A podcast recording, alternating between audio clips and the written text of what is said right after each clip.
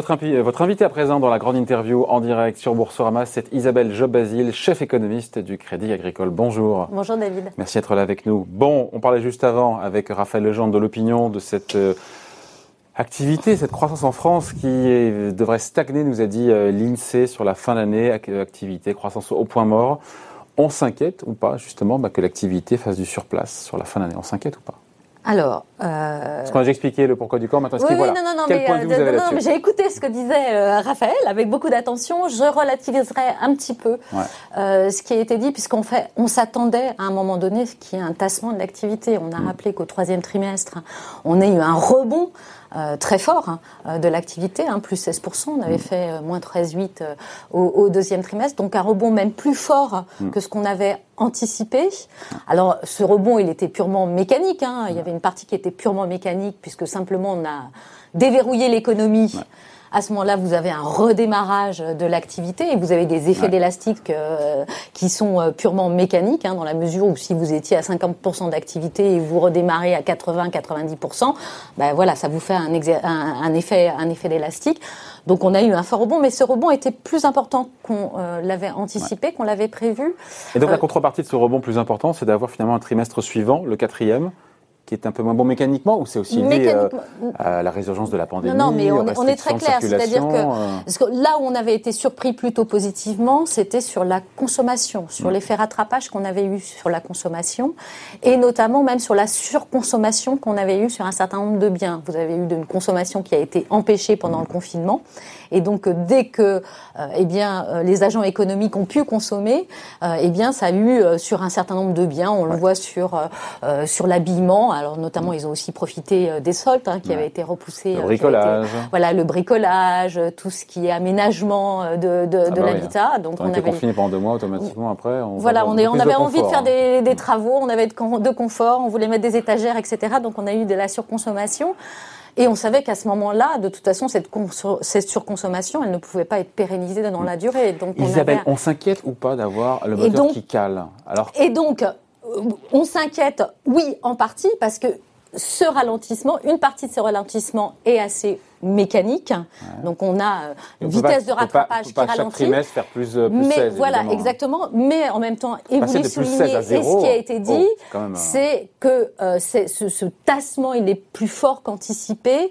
euh, compte tenu euh, de la situation sanitaire et compte tenu en fait du comportement euh, des agents euh, aujourd'hui euh, qui a un comportement attentiste face à la résurgence ouais. de l'épidémie, face aux incertitudes euh, concernant euh, les mesures de restriction euh, sanitaire. Aujourd'hui, elles sont circonscrites à certains secteurs, à certains territoires, mais il y a quand même encore un grand point d'interrogation. Et donc pour la chef économiste que vous êtes, c'est hyper compliqué de, faire des prévisions, de, de penser l'économie, sachant que voilà, il y a cette vous ne pensez pas que la, ce, cette, cette, pandémie reviendrait aussi vite et oh. Pas aussi vite, on, on, pensait plus que ce serait à l'automne, plus tard dans l'automne. Oui, c'est vrai que c'était, on s'attendait ah, oui. à ce que ça soit un petit peu plus, euh, un ouais. peu plus tard. Euh, alors oui, c'est difficile bien évidemment de, de, faire des prévisions dans ce contexte où on a un scénario sanitaire qui domine ouais. le scénario économique. Donc, euh, bien évidemment, on est obligé de prendre un certain nombre d'hypothèses. Et euh, vous voyez, quand le gouvernement ou l'INSEE euh, font un certain nombre d'hypothèses, bah, ils parlent de contrôle de l'épidémie. Donc on se dit qu'en 2021, euh, au-delà de la possibilité d'avoir un vaccin, personne ne le met vraiment dans un scénario, mais à tout le moins, on, euh, on, on inscrit dans ces scénarios un contrôle de l'épidémie. Mais si on reste dans ce contrôle de l'épidémie sur euh, la prochaine, on va dire sur six mois, neuf mois, un an, parce que, imaginons, le vaccin arrive plus tard que prévu. Non, non, mais ça veut dire qu'on fait quoi en termes de croissance C'est non, mais c'est quoi la croissance de 2021 avec euh, des restaurants qui sont fermés, avec des restrictions locales, avec euh... Non, non, mais c'est vraiment ce qui a changé même dans la psychologie des agents, c'est qu'aujourd'hui, on a pris conscience qu'on allait probablement devoir vivre longtemps avec ce virus. Enfin, si tant est, enfin, sauf si on a. Ça dépend ce qu'on appelle longtemps longtemps. Enfin, ça peut être une année, mais ouais. ça pourrait être même plus. Hein. On ne sait vraiment pas. Mais ça, enfin, change l'équation, avoir... ça change l'équation. Ah ben ça va beaucoup, forcément. 2021, non, sait... quelque part en 2021, il y a un vaccin. C'est quand même ce qui. Voilà, a sauf à imaginer qu'il y a un vaccin, mais aujourd'hui, même si, alors après, ça se pose la question de du déploiement du vaccin, se pose la question de l'efficacité du vaccin, mais on ne boudra pas cette bonne nouvelle, puisque ça aura, un, voilà, ça aura un effet un assez mécanique sur, la... bien, bien évidemment, un choc, un choc de confiance. Mais même au-delà de ça, euh, on se dit que de toute façon, et on voit bien dans cette reprise, on a une reprise qui est très hétérogène. C'est-à-dire que vous avez des secteurs qui ont très bien redémarré. des secteurs et des territoires. exactement. et maintenant, on va, on va avoir la couche territoire. Mais on avait surtout aujourd'hui la couche sectorielle avec euh, des secteurs qui ont très bien redémarré, qui sont quasiment Quels sont ceux, On parle souvent des secteurs sinistrés. Quels sont ceux qui justement se portent bien aujourd'hui? Eh ben, il y en a qui ont connu euh, une activité qui au-delà du commerce en ligne, évidemment. Euh, non, on a, on a la pharmacie, enfin tout ce qui est industrie pharmaceutique. Bon. on a le commerce de détail qui a plutôt surperformé euh, sur, euh, sur la période. Et puis on a tout ce qui est télécom, mm. euh, tout ce qui est nouvelles technologies aussi, qui, enfin tout ce qui est outils digitaux, etc. Enfin voilà, qui ont connu, qui ont prospéré durant cette période. Donc là où on a un niveau d'activité qui est supérieur à ce que l'on avait avant crise. Qu'est-ce qu'on fait quand on a un moteur à l'arrêt? Parce qu'il y, a ce plan de relance. Et hier, on avait Jean-Marc Vittori des Échos qui nous disait, mais attendez, c'est la relance à la Saint-Glinglin. Parce que sur les quatre points de PIB du plan de relance français, il n'y a qu'un point qui sera déployé véritablement l'année prochaine, en 2021. Oui, c'est 1,5, euh, je crois que c'est un peu, petit peu plus qu'un que point. Est-ce qu'il fallait, oui, mais sur quatre points, il ne fallait pas mettre le paquet sur 2021 Est-ce que ce sont, c'est bien dimensionné, c'est bien calibré? Est-ce que, on a envie de dire, voilà, vu l'urgence, il fallait mettre plus, enfin, autant d'argent, mais tout de suite mais on, voit, mais on voit bien que déjà, il y a, enfin, on, voit bien aujourd'hui qu'il va y avoir même des discussions, puisqu'on a, on voit bien que la situation sanitaire s'est dégradée. Donc il va falloir probablement encore soutenir un petit peu plus euh, l'économie, ou en tout cas les secteurs qui sont fragilisés par la crise. Et donc aujourd'hui, il y a des discussions, notamment euh, pour euh, renforcer le fonds de solidarité, ouais. puisqu'il y avait la capacité d'avoir jusqu'à 10 000, 10 000 euros d'aide, mmh. mais si on avait un chiffre d'affaires qui baissait de 80 ouais, il, y avait, un conditionnement qui n'était pas très très simple. Voilà, rehausser ce seuil. On pense peut-être aussi élargir euh, les secteurs qui pourraient être éligibles euh, à cette euh, à cette aide. Il est bien calibré ce plan de relance pour vous? C'est compliqué parce qu'au moment. C'est pas vraiment un plan d'urgence. C'est vraiment un plan d'investissement. Non, non, mais, mais enfin, ce qu'il faut dire, c'est que si on voulait avoir aussi les deniers européens pour pouvoir financer. Qui eux arriveront encore plus tard pour financer ce plan de relance, mais on a quand même une promesse, hein, euh, aussi bien d'avoir mm. des transferts que d'avoir une capacité euh, de s'endetter au niveau, euh, au niveau communautaire. Il, il y avait quand même des guidelines qui avaient été donnés par l'Europe, qui avaient pour vocation, ce plan était un plan de relance, mais surtout aussi un plan de transformation qui devait donner la part belle. Bien, mais encore une fois, l'urgence, c'est de relancer. Est-ce qu'il ne fallait pas faire autrement, donner de l'argent aux ménages, des chèques cadeaux, donner de l'argent aux entreprises pour qu'elles investissent, à supposer que les agents économiques aient envie de prendre des risques donc il y a déjà, de, dépenser, Vous avez 100, milliards de plans de relance, hein, donc euh, bon, calibrage, on peut toujours se dire qu'on pourrait toujours en faire plus. Après, euh, ça veut dire qu'il faut quand même le, financer, même si on a dit qu'il y avait des taux bas, euh, que la dette était quasiment gratuite et puis qu'on avait ce parapluie européen. Certes, donc voilà, 100 milliards, mais il faut se dire qu'on a potentiellement 100 milliards de relances supplémentaires au travers de l'épargne qui a été accumulée euh, par les agents économiques et qui continue. Donc pas besoin d'en donner encore plus aux ménages. Encore une fois, 85 milliards, euh, c'est pas toujours bien réparti. Hein, voilà, euh. mais si vous regardez typiquement ce qui se passe même dans la situation où ça s'améliore, l'épargne qui a été forcée à un moment donné, parce que les gens ne pouvaient pas, étaient empêchés de consommer. Aujourd'hui, elle est remplacée par une épargne de précaution. C'est-à-dire qu'on a gagné, je crois que sur le deuxième trimestre, on a eu une hausse de euh, plus de 7 points euh, du, euh, du taux d'épargne. Et d'ici la fin de l'année, ça va légèrement se normaliser. On va avoir un taux d'épargne qui va baisser, puisqu'on va quand même consommer plus. Mais on va rester sur des niveaux de taux d'épargne plus élevés que ceux d'avant crise. En tendance, on, était à 15 je pense, et voilà, on, est monté à 27, on va descendre à, à 17, 18. Enfin, c'est ce qu'annonce, c'est ce qu'annonce l'Insee. Donc on a, on a quand même toute une épargne.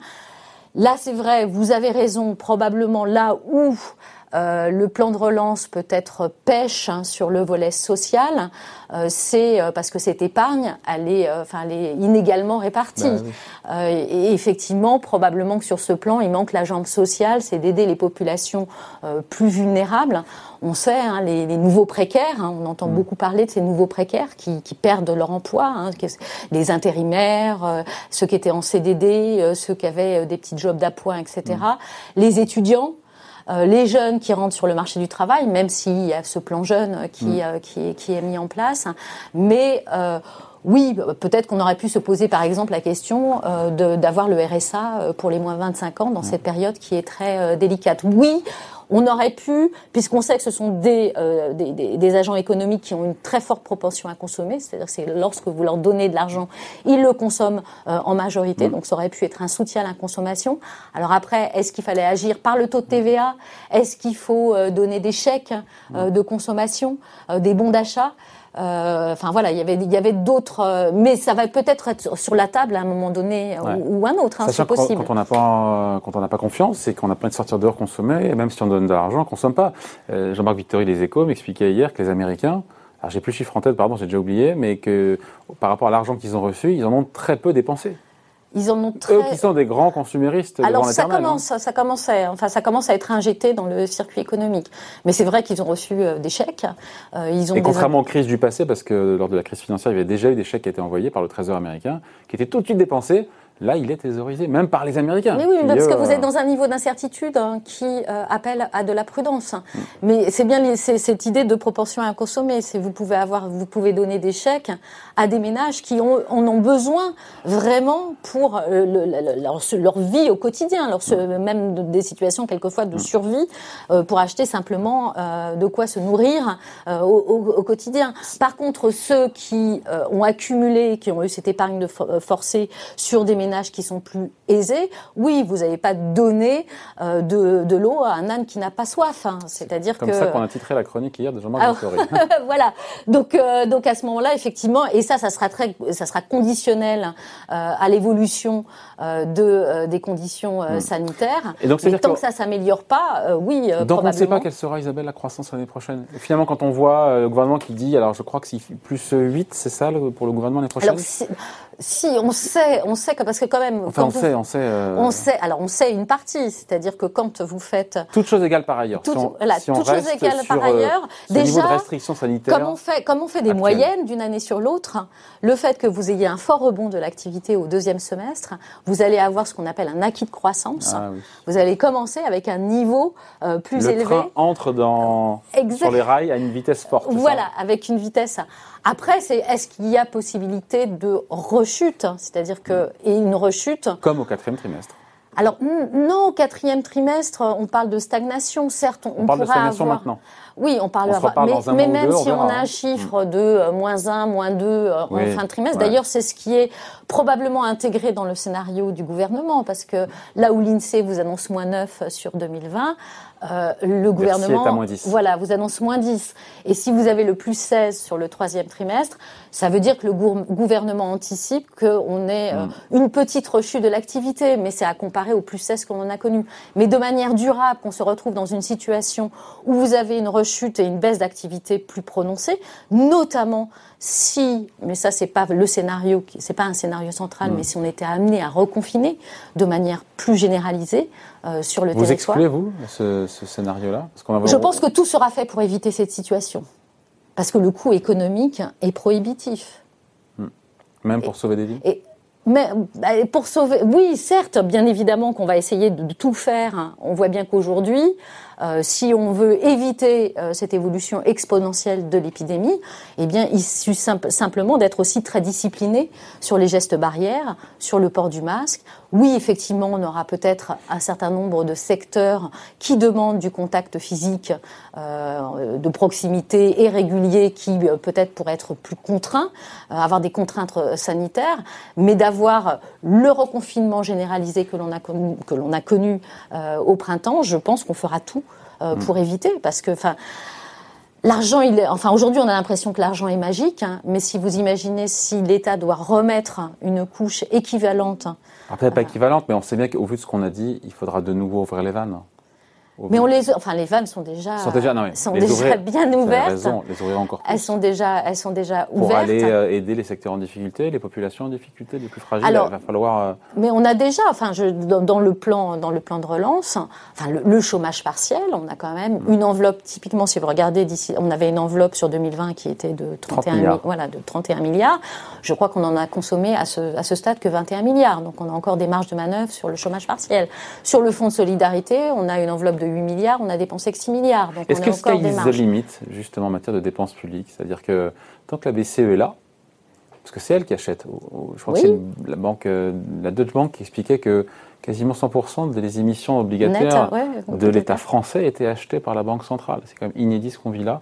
Oui, tant on monétise, on monétise. Tant qu'elle est là pour acheter, financer l'État français à taux zéro sans, sans que ça coûte rien, alors, c'est ce que vous dites. Sky is the limit. Point d'interrogation. Hein. Oui. Alors, est-ce qu'il y a des limites à l'expansion du bilan de la Banque centrale, à ces rachats euh, Enfin voilà, c'est une question on le Japon, la réponse est oui. Hein. Voilà, si on se dit. Et puis, ça, ça, ça, on est en plein dans ce qu'on appelle euh, la, la, la, théorie euh, monétaire moderne. Qu'est-ce que vous dit la théorie monétaire moderne? Eh bien, c'est qu'en fait. Euh, la solvabilité d'un État, ça relève du mythe. C'est-à-dire que quand vous avez un État qui peut de manière illimitée battre monnaie pour rembourser sa dette, eh bien à ce moment-là, il peut euh, s'affranchir de toute contrainte financière. Et ça veut dire qu'effectivement, il, a confiance des investisseurs qui achètent cette dette et qui financent ces États. Ben non, s'ils battent, battre bonheur, ça veut dire qu'effectivement, au lieu que ça soit, si à un moment donné vous avez une crise de confiance sur votre dette, on l'a connu au moment de la crise des dettes souveraines euh, en Europe, ce ne sont plus à ce moment-là, c'est effectivement les investisseurs privés, les épargnants ne veulent plus refinancer mmh. euh, l'État ou ils veulent le refinancer à des taux qui deviennent prohibitifs. Et à ce moment-là, il y a un acheteur en dernier ressort. Mmh. Et l'acheteur en dernier ressort, c'est la Banque centrale. Et là, pour le coup, c'est la, banque la Banque centrale qui est inféodée. Donc à ce moment-là, on ne parle plus d'indépendance mmh. de la Banque centrale. Et aujourd'hui, on peut se poser la question question de l'indépendance euh, des banques centrales. Elles sont inféodées au Trésor et elles refinancent, hmm. euh, elles rachètent ces dettes. Bah, les limites, normalement, la seule limite que vous avez à ça, c'est que bah, déjà, normalement, dans les traités européens, c'est interdit. Hmm. Oui, mais bon, ça, on s'assit dessus. Hein. Mais euh, ben, non, si vous regardez quand même, on a eu, à un moment donné, on a eu les Allemands, cour, voilà, les Allemands, la cour de Karlsruhe, qui qui a bien voulu croire que le QE, l'assouplissement quantitatif, ces rachats de dettes, euh, n'était pas de, du financement euh, monétaire direct parce que ça transitait sur le marché secondaire, c'est-à-dire que c'est pas à l'émission euh, qu'on achète la dette, on l'achète ensuite lorsque les investisseurs souhaitent revendre cette dette, donc on va sur le marché secondaire. Et puis aussi très important parce qu'ils considèrent que les, la dette publique détenue par la BCE euh, à son bilan ne l'est que de manière temporaire. Donc euh, dès que les conditions temporaire durent un peu. En même temps, on est dans la crise toujours, donc euh, il y a cette voilà. donc je pense hein. que la question se pose pas maintenant. Vous avez raison. Elle se, posera, un jour. Mais quand il y aura le vaccin. Le jour où on aura paré à l'urgence sanitaire, qu'on reviendra sur une forme de normalisation, typiquement probablement qu'on va cantonner cette dette Covid, hein, parce que c'est, mm. enfin voilà, on va se dire autant qu'elle reste parquée euh, dans le bilan de la Banque centrale encore pendant quelques temps, prendra, et enfin voilà, ça prendra des années, des, voilà, peut-être, voilà, peut-être des décennies, elle sera cantonnée, mais probablement qu'on se reposera les questions de euh, la gouvernance euh, de la dépense, des déficits au, niveau européen. Alors on sait que les critères qui étaient le 3% de déficit, 60% ah, de dette, enfin voilà, c'est une affaire du passé, mais il va falloir réfléchir parce que vous aurez, enfin les Allemands vont veiller au grain et les, les pays dits frugaux vont veiller au grain pour qu'on revienne à une forme de discipline budgétaire. On finit là-dessus. Quel état d'esprit? Quel est votre état d'esprit, Isabelle Jobazil, au travers de tout ce qu'on a dit là, sur cette rentrée, sur cette conjoncture qui, scénario voilà qui qui est pas celui qu'on espérait, à savoir euh, voilà des restrictions, une économie qui patine. Euh, c'est quoi? Encore une fois, je vous sens pas inquiète, mais je vous sens comme attentiste. Il y a cette, incertitude euh, radicale quand même, de oui, cette difficulté à mettre des probabilités sur euh, sur des événements. Hein, mais c'est d'ailleurs souvent quand on construit un certain nombre de scénarios, enfin on construit, on a un scénario central, on fait un certain nombre d'hypothèses, mais par ailleurs on construit aussi des scénarios alternatifs qu'on essaye de probabiliser et qui prennent en compte peut-être davantage la composante sanitaire. Et euh, de ce point de vue-là, aujourd'hui, on aurait tendance, sur ce scénario central qui est effectivement un, moins 9, moins 10 sur, euh, sur, euh, sur 2020. Ah bah c'est 2021 qui m'intéresse. Et un 7-8 sur 2021, ah. qui est encore pondéré comme étant un scénario central on aurait tendance à penser que eh bien la probabilité qu'on soit euh, sur un niveau un petit peu moindre de croissance euh, sur sur 21 est en train de de, de, monter. C'est ça. Donc 2021, et voilà, 2021 sera moins bon ce qu'on pouvait espérer au vu, de, ce qu'on vit aujourd'hui Au vu de ce que l'on sait aujourd'hui, euh, puisqu'effectivement on s'attendait à avoir une situation sanitaire euh, meilleure que ce que l'on a euh, aujourd'hui, vu le contexte d'incertitude qui va perdurer et malheureusement on ne voit pas on ne voit pas l'horizon s'éclaircir mm. à très court terme. On s'attend à un début d'année qui pourrait être moins bon que ce qu'on avait anticipé. Euh, même si ce plan de relance, et ça quand même, il y a une injection euh, de, de 1,5 point de PIB, enfin s'il y a bonne exécution hein, de ce plan de relance, qu'avec les multiplicateurs budgétaires, on achète quand même à peu près un point de croissance. Mais encore faut-il que voilà, on ait une bonne exécution, euh, qu'on ait l'appétit, par exemple, des ménages pour utiliser euh, cette capacité à rénover euh, leur, leur, leur, leur, habitat, etc. enfin, le rendre plus vert. Donc voilà, il y a beaucoup de questions, il y a beaucoup de questionnements autour de 2021. Ouais. On n'y est pas encore. avant de se quitter, je repense à Esther Duflo, prix Nobel d'économie, qui propose un, un reconfinement préventif début décembre pour pouvoir passer Noël tranquillement en famille, pour ou contre remettre le, le pays sous cloche bah, Elle est prix Nobel d'économie, attention. Non, non, euh, oui. donc je ne veux pas contrer un prix Nobel d'économie. Après, c'est, euh, enfin voilà, qu'est-ce que vous mettez en coût euh, économique en face? Est-ce qu'on a la capacité de pouvoir supporter mais notamment, euh, comme vous le disiez, sur les populations qui sont les plus vulnérables, qui, si elles se retrouvaient dans cet état de confinement, pourraient euh, basculer euh, encore davantage dans, la précarité. Donc, enfin voilà, c'est la balance des risques, et je trouve que c'est vraiment pas évident de trouver ce bon équilibre entre épargner des vies humaines, mais aussi sauver l'économie, et sachant que épargner des vies humaines, certes, mais on, voit que les dégâts aussi euh, psychologiques, sociaux, euh, des périodes de, de enfin si on avait une période de, de reconfinement. Peut-être qu'on aura une grille de lecture différente dans les prochaines années quand on, aura du recul. Oui, je pense que quand on aura du recul, on verra. Enfin voilà, si on a trouvé le, le bon équilibre, si on a on a bien géré, ou si euh, il y a des choses à, à des, choses à apprendre de ce que l'on a vécu. Bon, merci d'avoir été avec nous, Isabelle Jobazil, donc chef économiste donc euh, au Crédit Agricole. Merci d'avoir été l'invité de la grande interview en direct sur Boursorama. Merci à bientôt. Merci.